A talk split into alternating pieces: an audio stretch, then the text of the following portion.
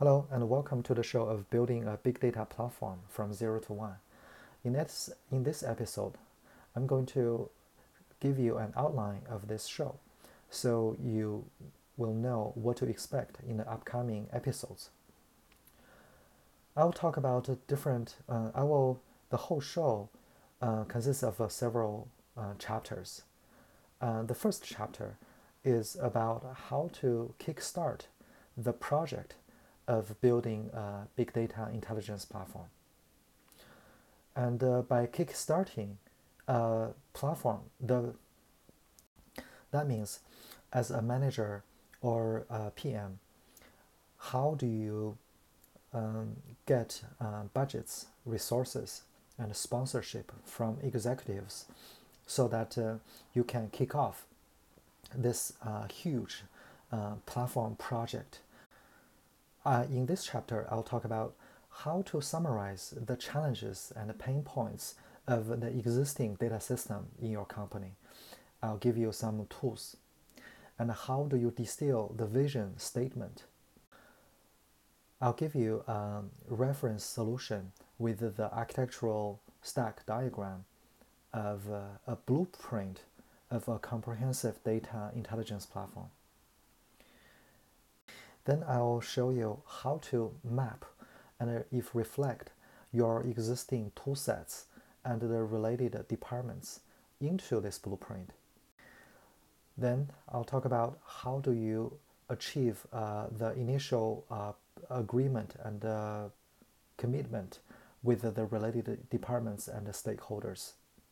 And then how to summarize the value proposition of your vision and how to initially estimate the total cost of the project, and eventually how to survive and pass the project review uh, meeting with the executives. And after all these steps, you should be, and after all these steps, you should be successfully uh, kicking off this project of uh, a new data intelligence platform. The second chapter is about how to do requirement analysis for this data intelligence platform.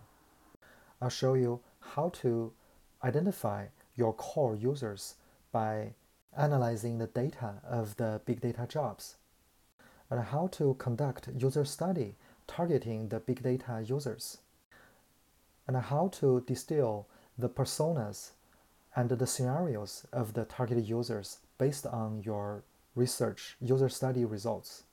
Then I'll show you uh, five typical uh, personas of uh, big data users and their scenarios. And then how to distill requirement lists from the big data user scenarios.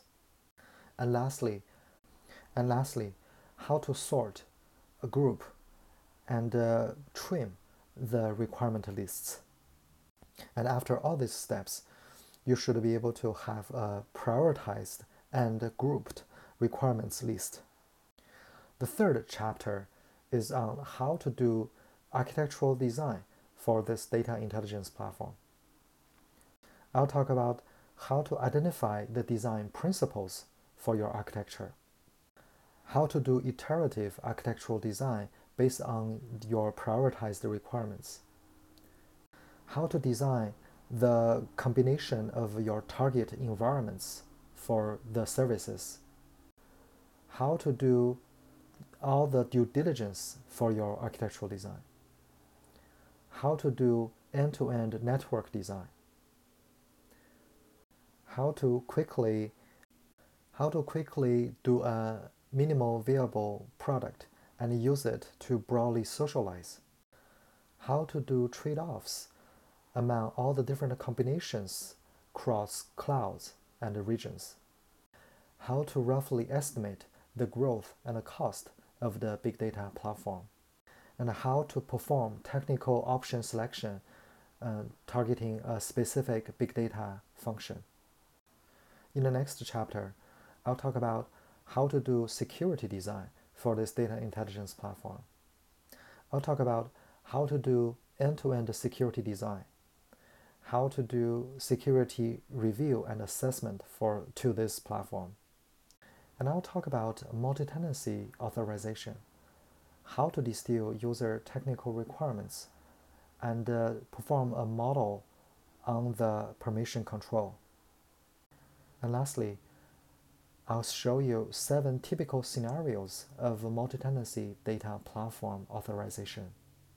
Next chapter, I'll talk about how to do agile development and deployment for this data intelligence platform.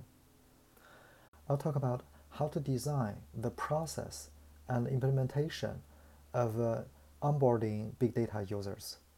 I'll talk about how to evolve the requirements with the dependency teams and vendors, how to perform security assessment again in, in the later stage of the development, how to keep agile development during the whole process of building this data platform and how to do the agile code integration and deployment for the big data clusters.